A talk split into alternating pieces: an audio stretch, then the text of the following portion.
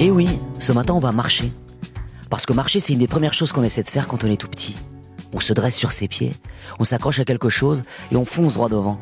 Et finalement, c'est ce qu'on va faire toute sa vie, marcher. Marcher pour le plaisir, dans la montagne ou au bord de la mer. Marcher pour se rendre au travail ou garder la forme. Mais marcher pour aller où Et avec qui? Il est un compagnon de route fidèle qui nous suit partout et toute la vie. Il est un témoin privilégié des chemins qu'on emprunte, des allers-retours, des hésitations. Il est aussi une hutte précieuse sur laquelle on s'appuie quand la pente devient trop raide. Et ce compagnon, cet ami, c'est le maquila. Bâton de marche, bâton honorifique, il est le bâton des Basques depuis des siècles. Mon invité de ce dimanche est la septième génération des fabricants de maquila. Avec les mêmes outils et les mêmes gestes, elle perpétue avec passion la tradition. Mon invité du jour s'appelle Lisa Bergara et je vous amène avec moi à sa rencontre dans l'atelier familial de la Ressort pour mieux comprendre qui elle est et ce qu'elle fait. Vous écoutez France Bleu Pays Basque, c'est Pachi par là. Alors, attachez vos ceintures, on part à la culture. 11h midi sur France Bleu Pays Basque, Pachi par là.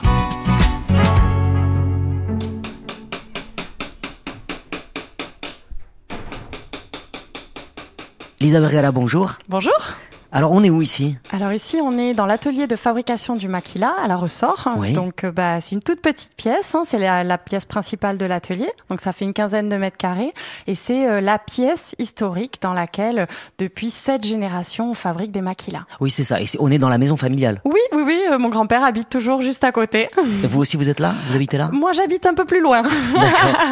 Alors, dans cette pièce, on peut remarquer aussi euh, un atelier, un établi qui Oui, est là. alors vous avez donc euh, Xavier et Elodie qui travaillent euh, face euh, aux fenêtres, en fait, comme le faisaient nos ancêtres. hein. Exactement, je vois le portrait là au-dessus de votre ancêtre Jean Voilà. C'est ça? Ouais, c'est ça. Donc il y a le portrait de Jean Inciard qui est donc qui date de 1924 et qui est exactement au même établi où travaille aujourd'hui Xavier. Voilà, par la fenêtre, on voit le même fronton, les joueurs de pelote. Oui, les maisons ont un peu changé, mais le décor a changé, mais effectivement, l'atelier reste le même. Finalement, euh, les gestes sont les mêmes. oui, les, outils, sont, les mêmes, voilà. exactement. Ouais, ouais. Alors, qu'est-ce qui a changé? Euh, les gens, C'est ça les gens et après un peu le maquila aussi. C'est-à-dire que le maquila, c'est un objet qui fait partie de son époque, qui est intégré dans la culture et dans les usages. Donc euh, autrefois, on s'en servait tous les jours pour marcher. Aujourd'hui, on s'en sert un peu moins. Par exemple, on va s'en servir des fois sur le goudron, donc on a des embouts caoutchouc. Et puis après, l'ornementation a évolué selon le goût de chaque artisan. La croix basque a été introduite en 1920. L'esthétique aussi a un petit peu changé. En fait, ce qui est intéressant chez nous, c'est qu'on transmet les gestes, les savoir-faire et un certain état d'esprit. Et après, chaque artisan s'empare de tout ça et va aussi y rajouter sa personnalité. Voilà, pour le faire évoluer. Euh, maquila, ça veut dire donc bâton Oui. en basque, donc c'est un bâton de marche. Oui. C'est aussi un bâton honorifique, c'est ça? Oui, voilà. Alors euh, c'est un objet, euh, je pense, qui est dans le cœur euh, des Basques, quoi. Donc euh, qui se transmet dans la famille de génération en génération et qui s'offre pour euh, les grandes occasions, les mariages, les thèses, les départs à la retraite, etc. Nous, on a à cœur que ça reste un objet qui fait qui fasse partie de la culture basque, mais aussi que ça reste un objet qui est utile. Donc euh, voilà, on fait du sur-mesure pour que la personne, on l'encourage à marcher avec. Oui, voilà. Chaque maquila qui est acheté unique. Oui, il est commandé, ouais. Euh, L'équipe, donc, euh, euh, est la même depuis combien de temps ici? Euh, bah, ça bouge ça quand Ouais. même. Là, on a eu pas mal de départs à la retraite il y a quatre ans. Moi-même, j'ai repris l'entreprise à la suite de ma maman, qui avait repris à la suite de mon grand-père. Donc voilà, les gens changent, mais l'esprit reste le même. Après, bah, moi, je suis née ici dans l'atelier, donc j'ai donné des coups de main à ma maman quand j'étais toute petite. Donc je pense qu'il y a ce, cette, cette, cet ADN, cet esprit qui s'infuse un peu à l'intérieur de Bien nous, sûr. même sans le savoir. Quoi, on grandit avec ça, avec ses valeurs, avec cette image de l'objet. Euh, et voilà, et derrière, on essaie de le retransmettre. Et chaque artisan va aussi former la génération suivante. Donc, elle va, pareil, lui passer cet esprit, ses outils, euh, tout cet esprit de transmission. En arrivant, on a croisé donc votre grand-père, Oui. Charles Bergala. Oui. 97 ans, Oui. euh, qui vous a transmis donc qui vous a transmis le flambeau, qui est toujours là avec son œil aiguisé, sa passion intacte. Mhm. C'est un exemple, j'imagine. Oui, bien sûr. Euh, après, moi, j'espère qu'à 97 ans, je serai à la retraite. mais ça, chaque génération. c'est les nouvelles générations. oui. Voilà, chaque génération euh, est comme elle est. Mais euh, ce qui est beau, je trouve, c'est de n'avoir jamais euh, euh, été tenté par l'industrialisation, par le volume, par vouloir croître à tout prix d'un point de vue commercial. C'est pas notre esprit à nous. L'esprit, c'est de conserver les savoir-faire, du coup, de pas les mettre en danger en grossissant trop, et de garder cet esprit familial. Donc Bien ça, sûr. à huit personnes, on peut le faire. Vous avez aujourd'hui Xavier qui est là depuis plus de 30 ans, Frédéric aussi, et vous avez Maï qui est là depuis plus de 20 ans. Et les deux personnes qui sont parties à la retraite il y a quatre ans, elles avaient aussi fait toute leur carrière ici. Donc on est vraiment dans cette logique-là. Si vous êtes huit personnes, ça se fait. Si vous êtes 20, ça commence déjà à être compliqué. Il n'y a jamais eu euh, d'idée ou de question de changer un petit peu l'atelier, de le, d'essayer de moderniser les outils, non parce Alors que euh, les outils ont été modernisés. hein. Mon grand-père, il a acheté euh, des polisseuses, euh, voilà. Après, nous, on n'a pas envie que le travail qui nous intéresse, de transformer la matière, on Bien le sûr. confie à une machine. Sinon, en fait, notre travail au quotidien, il est plus intéressant. Si notre travail aujourd'hui, on transforme une plaque de métal en une virole qui devient un maquila, notre notre travail, si c'est demain, c'est de contrôler la machine qui fait ça. bah, pour nous, le métier, il n'existe plus, quoi. Et il y a aussi des, des outils que vous fabriquez vous-même en fait. Oui, voilà, on a on a investi dans une forge à gaz il y a deux trois ans. Euh, on a refait faire, enfin on a refait venir un forgeron meilleur ouvrier de France pour nous remontrer bien la technique de réalisation des poinçons. Et donc ça c'est génial parce que ça veut dire qu'aujourd'hui, si on veut intégrer un nouveau décor sur un maquila, on est capable de se forger le poinçon qui va nous permettre de le faire. Donc la logique à l'atelier, c'est d'essayer d'être indépendant sur tout ce qu'on fait. Et alors Lisa Bergara, la, la, la vocation, comment est-ce qu'elle est venue? Alors.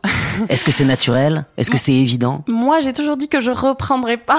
Ah oui. Donc c'est vrai que c'est drôle de parler de vocation, mais je pense que c'est quelque chose qui a toujours été là au fond de moi euh, euh, et qui attendait de s'exprimer. C'est-à-dire que j'ai toujours dit, moi, je veux partir du Pays Basque, je veux voir d'autres choses, je veux faire d'autres métiers, je veux voilà découvrir de nouveaux horizons, et puis on verra. Voilà, sachant que mon frère, qui était l'aîné, selon la culture basque, était normalement plus Prédisposé, voilà, à reprendre l'entreprise. Et en fait, euh, j'ai pu voir dans d'autres entreprises tout ce que j'aimais pas, tout ce qui ne me correspondait pas à moi. Et du coup, le cheminement s'est fait un peu comme ça. J'ai travaillé dans des grandes entreprises en marketing, mais euh, j'y ai pas trouvé le sens que je souhaitais. Donc après, j'ai rejoint une start-up, une équipe plus petite.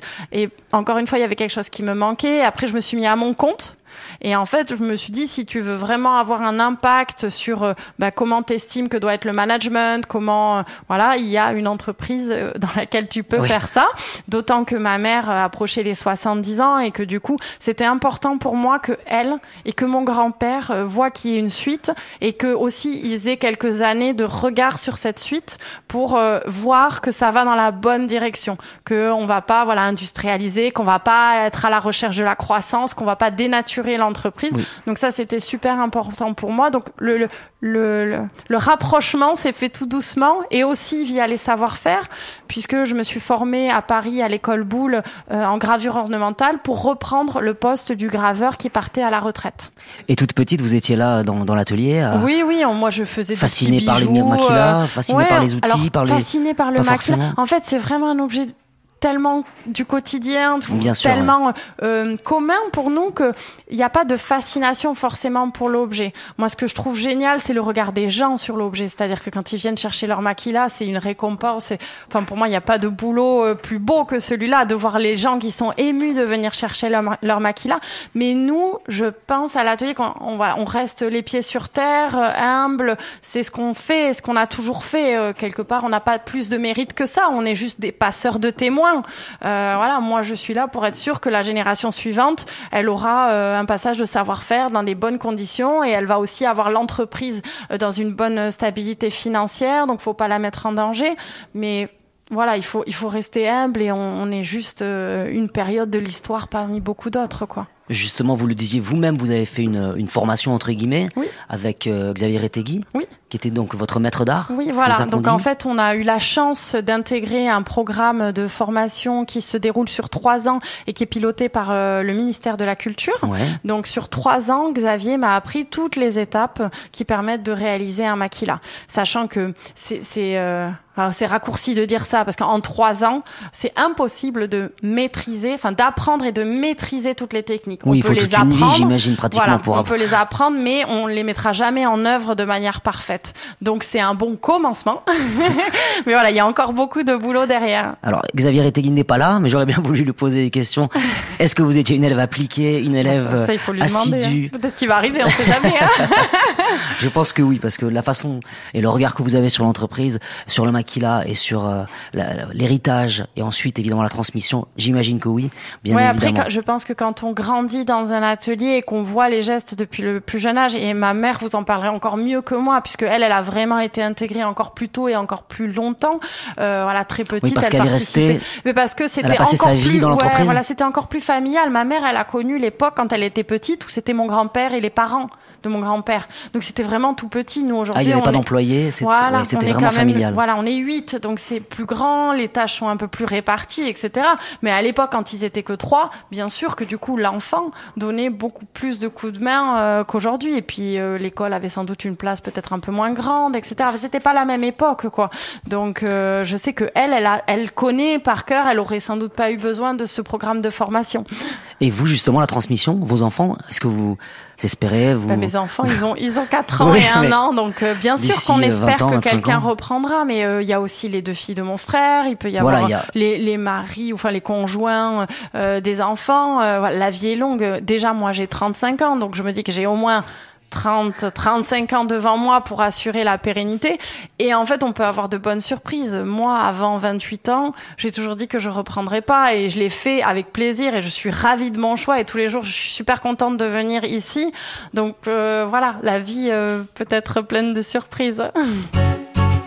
Pachi par là avec Pachi Garat. Alors le, ma- le maquila est fabriqué de manière artisanale, avec les mêmes outils, les mêmes gestes qu'il y a 200 ans peut-être. Mhm, oui, oui.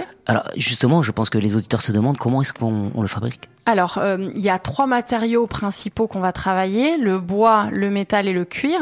Le bois étant le matériau sur lequel on passe le plus de temps. Donc, c'est du bois de néflier qu'on a une petite pépinière dans le village. Donc, euh, tous les printemps, il faut aller enlever toutes les tiges secondaires qui poussent sur les tiges qu'on a choisies pour devenir des néfliers. Au bout de dix ans donc de cet effeuillage qu'on Ah fait oui, c'est long chaque déjà. année, voilà. Ça demande de la patience Ça d'avoir. demande de voir- la patience et en même temps, c'est la beauté de la nature qui recommence et qui nous donne de nouvelles tiges. Donc euh, voilà, il faut saluer euh, ce renouvellement-là. Euh, donc il y a ces 10 ans-là de pousse. Quand on estime que la branche est assez épaisse, on va venir la scarifier. Donc à l'été, on va prendre des outils tranchants et on va venir décorer Voilà. le bois. Ensuite, on va le laisser cicatriser. On va le couper à l'hiver et à l'hiver, quand il est encore vert, on va le passer au four, ce qui va nous permettre de l'écorcer et de le redresser. Et ensuite, il va commencer son processus de maturation, euh, séchage. Voilà, on- n'est pas tous d'accord sur la détermination, mais cette période où on va le bichonner pendant une dizaine d'années. Donc au bout de 20 ans, quand le bois On peut commencer à travailler. voilà, c'est ça. on peut commencer à fabriquer un maquila. Donc on va dans nos greniers où on a mis euh, les bois qui sont matures. Et donc là, on va découper des plaques de métal euh, au diamètre exact où doit arriver la virole sur le bois. On va La virole, c'est la virole, c'est la partie métallique, voilà, qui vient en haut et en bas du bois, qui vient habiller le bois, on peut dire. Euh, donc, on va découper ces plaques de métal, les mettre en forme, les rouler, les braser. Donc, on obtient comme un tube qu'on va ensuite décorer au poinçon. Donc, le- la décoration au poinçon, c'est très long. hein, C'est-à-dire que pour faire une fougère, par exemple, qui est euh, un peu l'emblème de la famille, il faut une douzaine de coups de poinçon poinçon. Donc, on va décorer cette virole. Chaque artisan va avoir euh, son style propre, même s'il va respecter euh, des dessins qui sont hérités de nos ancêtres. Et ensuite, donc, on va monter ces viroles. On va monter la pointe euh, qu'on appelle le trèfle, qui va euh, contre le sol, la pointe intérieure qui servait autrefois d'arme de défense. Et ensuite, on va travailler le cuir. Donc ça, c'est Mailly qui s'en occupe, qui va faire le tressage, qui fait un peu, euh, qui, qui, qui est le secret de famille euh, dans notre atelier D'accord. euh, qui sans doute est hérité du fait que nos ancêtres étaient à la fois tisserands et fabricants de maquila. Donc on a ce, tressage sur la poignée, et la dragonne qui est un tressage quatre brins. Donc là, on a la chance de travailler un arbuste, euh, des palaques de métal et des pots de cuir qu'on va vraiment transformer de A à Z.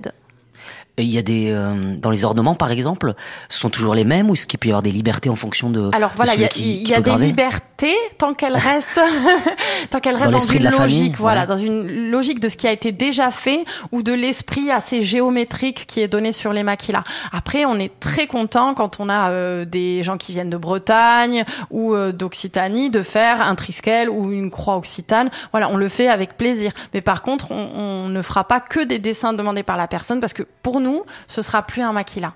Et puis chaque maquila est daté, signé. Exactement. Et puis la fameuse devise. Oui, voilà. En haut, on va retrouver le nom, le prénom de la personne à qui il est destiné et une petite phrase qu'on nous donne et qu'on traduit en basque. Et ça, c'est très important pour nous ici au Pays Basque parce que on va savoir à qui a appartenu ce maquila et il peut peut-être remonter à des générations qu'on n'a même pas connues. Est-ce qu'il y a des devises qui vous ont euh, touché ou amusé ou ému? Oui, il y en a beaucoup. Oui, oui. Après, c'est moi ce que je trouve le plus intéressant avec les devises, c'est que les gens nous livrent un peu euh, ce, soit leur regard sur le monde, soit leur regard sur le maquila, soit leur attachement au Pays Basque ou à la personne à qui ils l'offrent. Donc c'est ce qui est exceptionnel euh, nous dans la manière dans laquelle on travaille, c'est que chaque maquila est pour une personne unique et est un moment unique une circonstance unique. Voilà, c'est pas comparable, quoi. On peut on peut pas comparer les, les, les, les maquilas les uns aux autres. et c'est très émouvant aussi de récupérer un maquila qui a appartenu à son père ou à sa mère ou à, ses grands-parents parce que c'est touchant, parce que c'est euh, c'est l'objet avec lequel ils ont marché, ils ont vécu. Euh, marcher, c'est traverser la vie. Et donc c'est vrai que c'est émouvant d'avoir cet objet en main. Oui, et puis souvent il y a, y a voilà y a des il a été un peu entre guillemets abîmé en marchant, mais ça c'est normal. Donc il y a des histoires qui se racontent sur voilà j'ai fait telle randonnée et voilà il est tombé dans le ravin, il a fallu aller le récupérer. c'est extraordinaire c'est un objet qui a une vie après avoir quitté notre atelier et ça, c'est incroyable. Tous les dimanches sur France Bleu Pays Basque, Pachi Garat. Et alors le Pays Basque euh, dans tout ça, vous fabriquez un des symboles du Pays Basque, euh, un objet de marche, mais aussi comme on l'a dit, un objet honorifique. Vous faites partie du patrimoine. J'imagine qu'il y, a une fierté. Oui, alors c'est le maquila qui fait partie du patrimoine et, par extension nous parce qu'on le fabrique. Mais moi je vois plutôt, c'est toujours au service du maquila. C'est cet objet qu'on doit respecter, transmettre et continuer à faire vivre. Et ça c'est vrai que c'est très important pour nous que ça devienne pas un objet de musée que ce soit un objet qui soit toujours euh, admiré ou en tout cas euh, voulu par les nouvelles générations. Donc c'est vrai qu'on est toujours super content quand on a des gens du pays qui viennent nous commander un maquila pour les 30 ans, pour la thèse. Voilà, c'est signe que euh, la nouvelle génération est aussi sensible.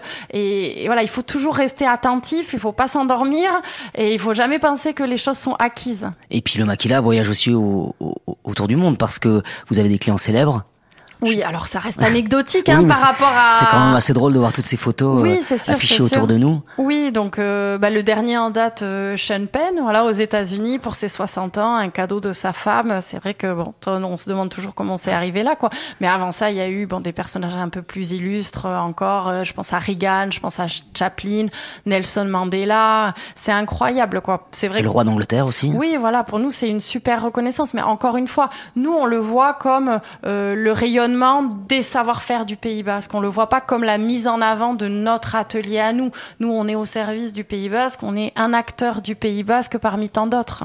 Et vous, votre lien avec le, Pays Basque, vous, vous parlez la langue? Un peu, oui. Euh, je l'ai apprise quand j'étais petite, même si je suis née à Bordeaux. voilà, c'était la langue maternelle de ma mère, hein, donc c'est quelque chose d'important pour nous ici. Mon grand-père euh, me parle souvent basque et ma fille est en bilingue, donc euh, c'est sûr que bah, pour les gens d'ici, la culture basque est intimement liée à la langue. Donc, euh. Et vous habitez euh, ici, à la ressort ou à plutôt Anglette. à Anglette Sur la côte. Alors vous êtes plutôt maintenant de la côte plus que de, des montagnes, de ouais, Je passe plus de temps ici, hein, à l'atelier. Ouais, moi j'ai grandi plutôt à Artsamendi. Euh, justement, vos lieux de, de, marche ou de... Ah bah ouais, c'est plutôt Artsamendi. Il y a des endroits comme ça qui, que les vautours, c'est un souvenir d'enfance. Le pas de Roland, tous ces endroits-là. Quand moi j'ai fait ma, mon enfance à la ressort, donc c'était des endroits qui étaient proches et, dans lesquels on allait souvent. Il y a des artistes euh, basques qui vous impressionnent, qui vous touchent, des peintres, des anciens d'aujourd'hui euh... Bah Ramiro Arouet. Hein, oui, j'ai vu qu'il y avait des illustrations ici. Et après, euh, on, est touché par euh, les alors c'est par le métier, hein, Bien par sûr. toutes les représentations picturales ou euh, les récits qui ont pu être faits sur le maquila. Enfin, moi, je trouve ça extraordinaire. Oui, j'ai vu des gravures que- tout à l'heure qui étaient voilà, incroyables. des aquarelles de 1828 qui sont conservées à la médiathèque. C'est c'est des trésors vivants. Et c'est intéressant parce qu'on peut pas déconnecter le maquila de la culture basque et vice versa. Donc les deux évoluent en parallèle. Et donc c'est toujours euh, parce qu'on a peu, peu d'écrits. Nous, en fait, dans la famille, on a malheureusement peu de témoignages. Toutes les sources qu'on va trouver, elles sont extérieures à la famille, elles sont extérieures à l'atelier. Donc c'est heureusement qu'il y a tout ce patrimoine basque auquel on peut euh, aller rechercher des pièces pour reconstituer le passé de notre propre famille et de notre atelier. Le maquila est au musée, c'est ça Au musée Oui, de Bayonne Au musée basque, ouais, ouais. Oui, euh, il y a même une pièce exceptionnelle qui a eu une médaille d'or en 1889 à l'exposition universelle de Paris, que j'avoue que j'envie un peu au musée basque parce que ah, c'est un maquila qu'on a. Il y, en a qu'un seul. Il y a une bécasse, il y a un sanglier dessus. C'est un maquila qui est incroyable et qui, pour nous, a une valeur sentimentale extraordinaire. Et le musée basque s'est construit sur des dons des familles basques. Et donc à cette époque-là, en 1924, c'est mon arrière-grand-père qui a donné euh, des collections de famille au musée basque. Mais c'est super parce que c'est voilà, si jamais nous un jour on disparaît, ça, ça survivra. Est-ce qu'il y a d'autres savoir-faire ici qui vous, euh, qui vous touchent, que vous admirez Oui, bien sûr, il y a plein d'entreprises, euh, entreprises du patrimoine vivant, notamment dont on est proche. Euh, je pense à la poterie Goicoechea à, à Ossès, au sac Lafargue à Saint-Jean-de-Luz, au fabricant de Chistera euh, à Anglette, Gonzalez. Euh, voilà, il y a plein de choses. Après, on est proche aussi euh, de Moutet, Oui, qui, j'ai vu que euh, vous aviez voilà, des qui fait du tissage euh, à Orthez, donc c'est un peu plus loin. Mais ce qui est drôle, c'est que nos grands-parents ont fait euh, l'exposition universelle de 1937, nos arrière-grands-parents, pardon, en 1937 ensemble. C'est-à-dire nos arrière-grands-parents se connaissaient et, aujourd'hui- travailler déjà ensemble, ben, peut-être? on travaillait, on sait pas, mais en tout cas, ils se connaissaient, ils étaient dans la même sphère. Et aujourd'hui, nous, en petits enfants, on collabore sur euh, sur des housses de maquila euh, qu'on qu'on propose ici à l'atelier. Je trouve que c'est génial, quoi. 11h midi sur France Bleu Pays Basque, Tachi par là. Et alors, la musique, est-ce que vous travaillez en musique ou c'est plutôt le silence qui, qui règne dans l'atelier? Alors, euh, nous, c'est plutôt le silence et le calme pour la concentration. C'est ça, c'est le bruit des, des, voilà, des, des qui outils rythme, qui... euh, ouais, et puis qui pour, pouvoir échanger aussi avec les visiteurs, c'est plus sympa de pas avoir la radio à fond, quoi. Oui, parce qu'il y a beaucoup de visiteurs finalement qui viennent. euh, Ouais, c'est ça qui est sympa de pouvoir pousser passe, les portes, rencontrer les artisans. Il y a peu d'endroits où on peut encore aujourd'hui vraiment rentrer dans le lieu de travail des gens, ce qui est parfois déroutant pour certaines personnes, mais pour nous, c'est voilà, c'est notre quotidien. Donc la musique, elle est plutôt à la maison, c'est ça? Elle est plutôt dans la voiture Dans quand la je voiture. ramène les enfants. Alors qu'est-ce qu'on écoute? Ah ben on écoute beaucoup euh, Potioka et toutes les chansons du CD de Gorka Robles. Ah bah ça lui fera plaisir, ça il va être content Gorka.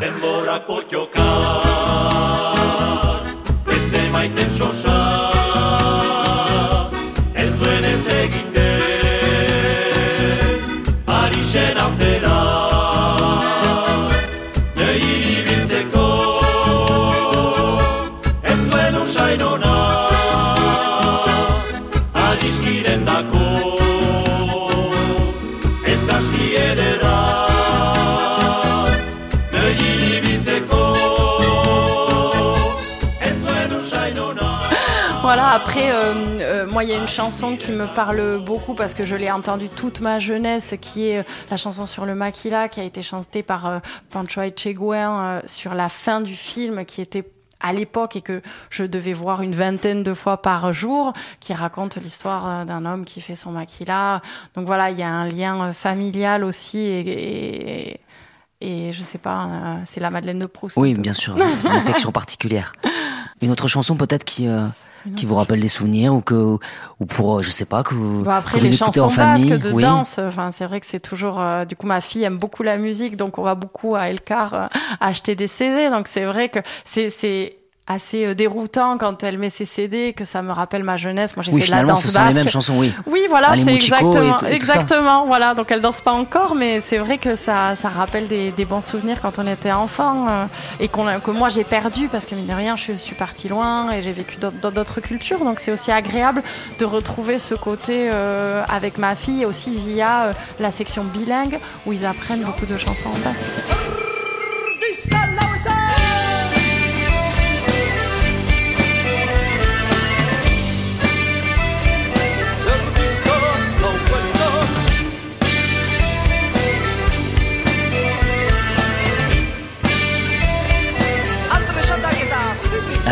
Une dernière ouais, là, je sèche. J'ai déjà tout donné avant. Quand vous faites la fête, vous mettez quoi? Vous mettez pas de la musique? Euh, quand je fais la fête, Dans la voiture, hein, quand vous êtes toute seule quand je suis toute seule, je mets Los 40, ça va pas vous. C'est de À la radio musique très commerciale. Los 40 ouais, Principales Ouais, ouais, je Eh bah vais- écoutez, on, on verra ce qu'ils ont dans les playlists.